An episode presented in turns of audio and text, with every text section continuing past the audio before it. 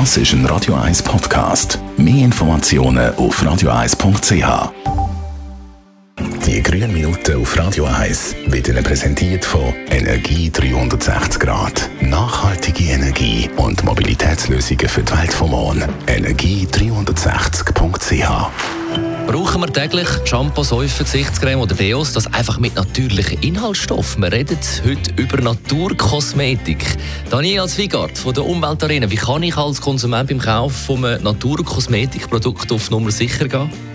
Ja, am besten man sich an die Zertifizierungslabels.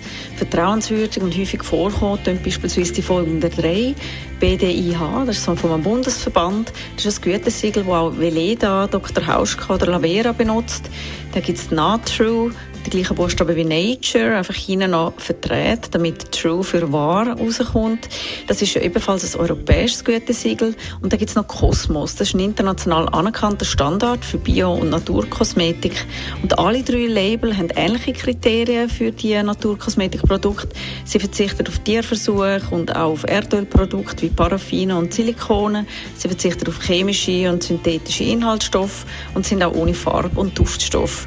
Aber je nach Biolabel ist dann einfach der prozentuale Anteil an biologisch produzierten Inhaltsstoffen unterschiedlich. Wie sieht es mit der Verträglichkeit aus? Kann man Naturkosmetik allen empfehlen?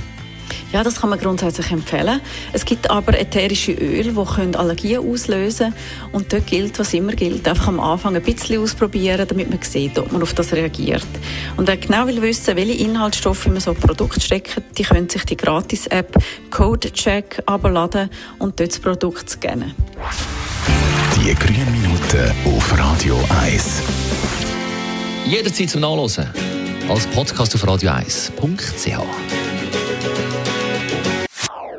Das ist ein Radio 1 Podcast. Mehr Informationen auf radio1.ch.